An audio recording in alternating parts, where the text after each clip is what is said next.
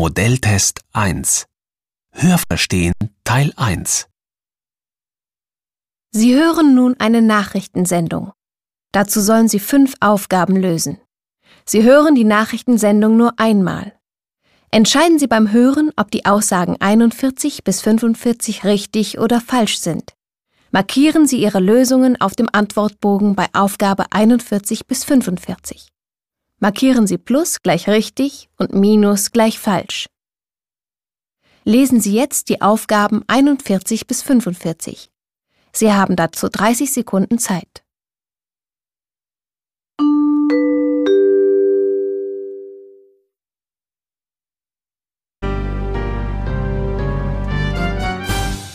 Zwanzig Uhr die Nachrichten.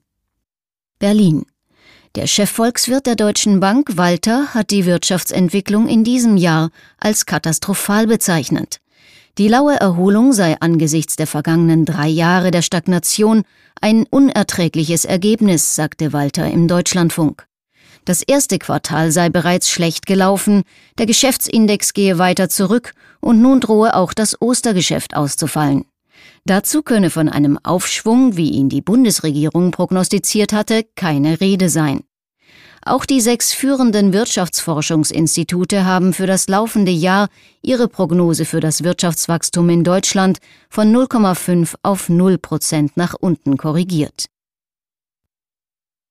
Berlin. Das Bundeskabinett befasst sich heute mit der geplanten Förderung von Spitzenuniversitäten in Deutschland. Dazu wird Bundesbildungsministerin Buhlmann einen Bericht vorlegen. Sie hat mit den Ländern vereinbart, dass bis zum Jahre 2010 rund 1,9 Milliarden Euro in den Aufbau von Elitehochschulen investiert werden. Von dieser Summe will der Bund rund drei Viertel übernehmen. Einzelheiten der Finanzierung sowie mögliche Fachrichtungen und Studienabschlüsse müssen mit den Ländern aber noch abgestimmt werden. Cannes in Cannes beginnt heute das 57. Filmfestival. Eröffnet wird die Veranstaltung mit Pedro Almodovars Film La Mala Educación. Erstmals seit 1993 wurde wieder ein deutscher Wettbewerbsbeitrag geladen. Mit dem Film Die fetten Jahre sind vorbei des in Berlin lebenden Österreichers Hans Weingartner kehrt Deutschland nach elf Jahren wieder in den Hauptwettbewerb von Cannes zurück. Lausanne im schweizerischen Lausanne fällt heute eine Vorentscheidung über den Austragungsort der Olympischen Sommerspiele 2012. Das Internationale Olympische Komitee IOC bestimmt, welche Bewerberstädte weiter in der Auswahl bleiben. Insgesamt bewerben sich neun Städte, darunter Leipzig, zusammen mit Rostock. Die endgültige Entscheidung über den Austragungsort fällt im Juli nächsten Jahres. Darmstadt. In Darmstadt hat gestern Abend ein vierjähriger Junge seine Eltern und die Polizei in Atem gehalten. Der Junge hatte im Flur seines Elternhauses gespielt, war dann aber plötzlich verschwunden. Die Polizei entdeckte den Jungen nach stundenlanger Suche wohlbehalten auf dem Parkplatz des Finanzamtes Darmstadt und brachte ihn zurück nach Hause. Wiesbaden. In Hessen suchen noch über 21.000 junge Leute einen Ausbildungsplatz. Für sie standen Ende April nur 9.400 Angebote zur Verfügung. Das teilte die Regierungsdirektion Hessen der Bundesagentur für Arbeit mit. Am Tag des Ausbildungsplatzes, am vergangenen Donnerstag, hatten Berufsberater knapp 950 neue Ausbildungsplätze ermittelt.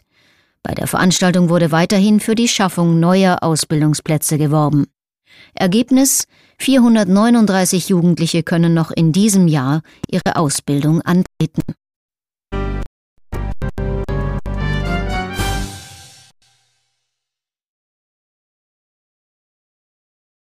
Hörverstehen Teil 2 Sie hören ein Rundfunkinterview. Dazu sollen Sie zehn Aufgaben lösen. Sie hören dieses Interview nur einmal. Entscheiden Sie beim Hören, ob die Aussagen 46 bis 55 richtig oder falsch sind. Markieren Sie Ihre Lösungen auf dem Antwortbogen bei den Aufgaben 46 bis 55. Markieren Sie Plus gleich richtig und Minus gleich falsch. Lesen Sie jetzt die Aufgaben 46 bis 55. Sie haben dazu 60 Sekunden Zeit. –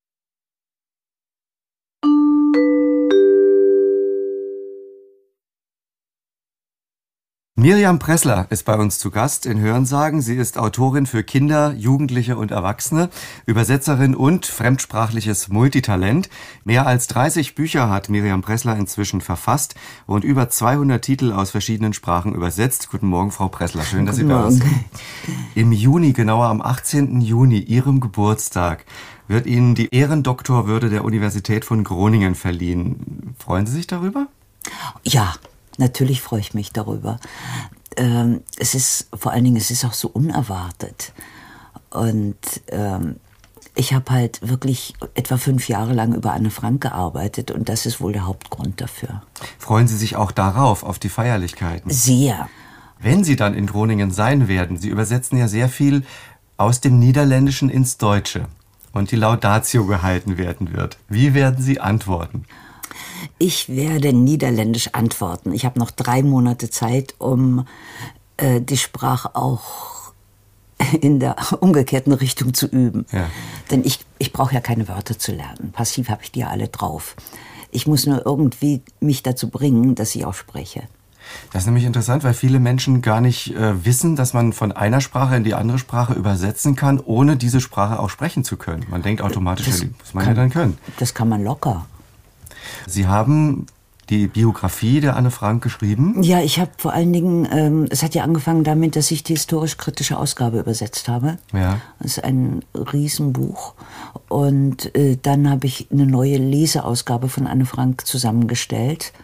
Die deutsche Übersetzung, die es früher gab, die war nicht besonders gut. Die war von einer sehr alten Frau gemacht und die hat äh, es fehlte ihr der Kontakt zur deutschen Sprache. Und ihre Sprache klang sehr altmodisch. Und jetzt erwähnen wir mal was Privates. Mutter von drei inzwischen erwachsenen Töchtern und Großmutter von wie vielen Enkelkindern, Frau Sechs. Pressler? Haben Sie überhaupt Zeit für Ihre Enkel? Sie machen Lesereisen ohne Ende, Sie schreiben viel. Ja, also ich habe, die Enkel wohnen ja, wohnen ja nicht direkt neben uns und äh, wenn, wenn sie kommen, habe ich natürlich Zeit und wir haben angefangen, jedes Jahr mit drei Enkeln in Urlaub zu fahren. Wohin geht's? In, an die Adria. Und wohin geht's da an die Adria? Ach, irgend so ein Campingplatz in der Nähe von Venedig. Immer derselbe? Bis jetzt ja. Wie, wie oft waren Sie da schon? Äh, dreimal. Was ist der Vorteil vom Campingplatz? Äh, dass er geschlossen ist und dass äh, die Kinder frei laufen können und man kann dort solche Wagen mieten mit Aircondition und mhm. genügend Platz und so und es ist sehr bequem. Schon die gehobene Campingplatzklasse. Was machen die drei Töchter? Schreiben die alle wie Sie? Nein. Frau Pressler, Sie wurden 1940 in Darmstadt geboren, mitten im Zweiten Weltkrieg hineingeboren in ein Land, das von den Nazis beherrscht wurde. Welche Erinnerungen haben Sie an Ihre Kindheit? Wann setzen diese Erinnerungen ein? Ich bin bei Pflegeeltern aufgewachsen und äh, meine Erinnerungen haben sehr, sehr stark mit Krieg zu tun. Also ich erinnere mich an Bombardierungen, an, äh, ja, an Keller und solche Sachen. Das war in Darmstadt? Das war in der Nähe von Darmstadt. In der Nähe von Darmstadt. Und Ihre Pflegeeltern, was für Menschen waren das? Die waren sehr alt. Die haben außer mir noch äh, vier eigene Enkel aufgezogen. Und äh, es waren sehr einfache Menschen, ja. Und also fast Pflegegroßeltern. Ja, sozusagen. eigentlich ja. ja. Und die haben Sie in welcher Art und Weise aufgezogen? Würden Sie nachträglich sagen, das war okay so? Nein. Nicht? Nein. Warum nicht? Möchte ich lieber nicht drüber sprechen. Gut. Ähm, Sie waren dann in einer Art Internatsschule ab dem elften Lebensjahr. Ja. Welche Menschen waren in dieser Zeit für Sie wichtig? Niemand. Niemand. Ich war sehr allein damals. Mhm.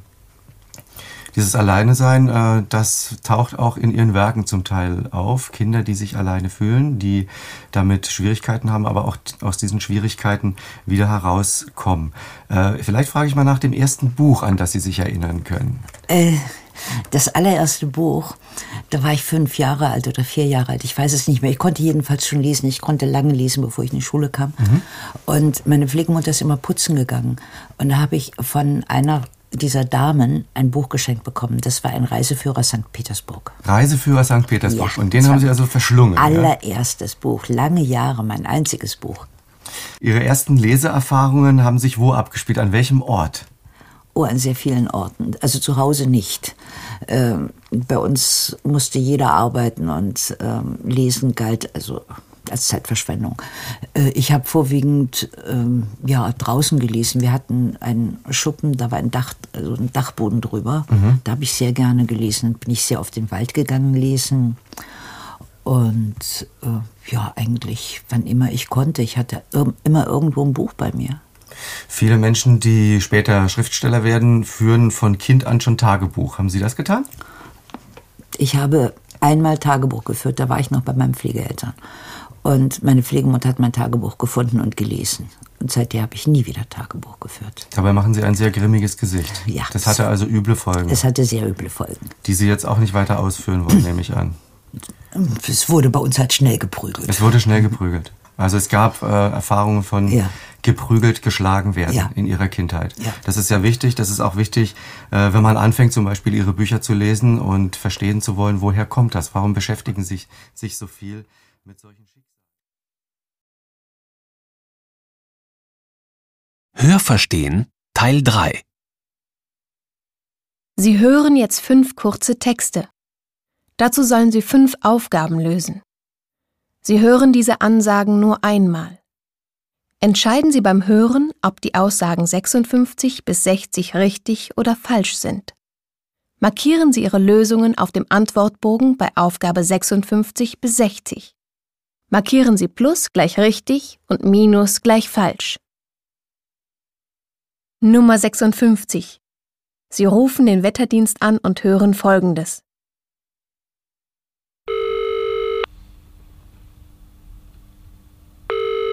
Sehr geehrte Dame, sehr geehrter Herr, Sie sind verbunden mit der automatischen Ansage der Wetterstation in Potsdam. Sie hören die Pollenflugvorhersage des deutschen Wetterdienstes, ausgegeben heute Mittwoch 10 Uhr. Bis Freitag ist mit starkem Birkenpollenflug an den Seen rund um Berlin zu rechnen.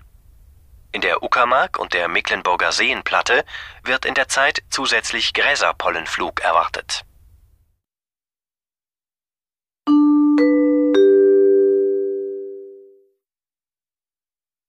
Nummer 57. Sie hören folgenden Veranstaltungstipp im Radio. Es ist mal wieder soweit. Frankfurts Banken und Bürogebäude in der Innenstadt können am kommenden Wochenende im Rahmen von Führungen betreten werden. Versäumen sollten Sie es nicht, den wechselnden Blick von Citibank, Japan Center, vom Messeturm, den Zwillingstürmen der Deutschen Bank auf die Stadt, den Main, den Taunus und den Odenwald zu genießen. Wie im letzten Jahr ist auch diesmal mit großem Andrang zu rechnen. Karten gibt es daher auch schon vorher an den bekannten Vorverkaufsstellen, am Empfang des Messeturms sowie dem Haupteingang der Europäischen Zentralbank, wo der Rundgang auch startet.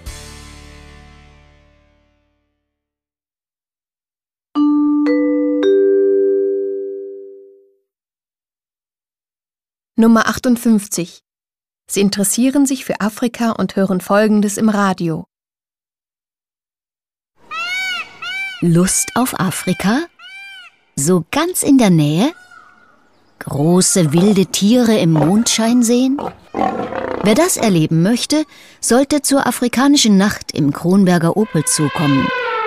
Am 8. und 9. Juli, jeweils von 21.30 Uhr bis 2 Uhr, können Sie Tiere aus der afrikanischen Savanne bei geheimnisvoller Beleuchtung durch Feuerkörbe und Fackeln beobachten. Dazu Feuertänzer, afrikanische Masken, untermalt von den heißen Rhythmen einer Percussion Band. Kasseneinlass ist ab halb zehn.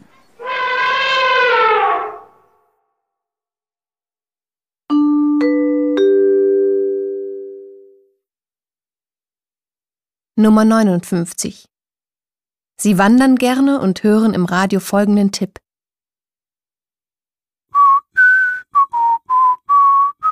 Ja, das Wandern ist es Müllers Lust. Am kommenden Sonntag um 9.30 Uhr lädt der Wanderverein Grüner Strumpf, alt und jung, zum Ausflug ins Ronneburger Hügelland ein. Durch Eichen- und Buchenwälder marschieren wir zur größten Burgfeste Hessens. Treffpunkt der circa fünfstündigen geführten Wanderung ist die Autobahnraststätte Hanau Nord. Wen unterwegs der Hunger überkommt, auf der 17 Kilometer langen Strecke sind ausreichend Einkehrmöglichkeiten in landestypischen Gasthöfen vorhanden. Und den, der durchhält, belohnt der Wirt des Burgrestaurants mit Ritterspieß, Grillwürstchen und Schwarzwälder Kirschtorte. Lust bekommen? Dann machen Sie doch mit, aber denken Sie dran, festes Schuhwerk nicht vergessen.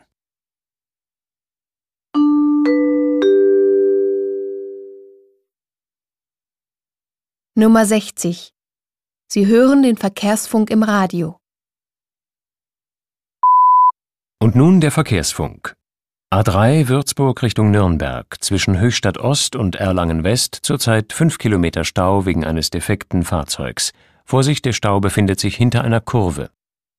A7 Ulm Richtung Füssen zwischen Bad Grönenbach und Dietmannsried Behinderungen durch einen umgestürzten LKW. A7 Füssen Richtung Ulm zwischen Kempten und Altusried ist der linke Fahrstreifen nach einem LKW-Brand gesperrt. Sieben Kilometer Stau.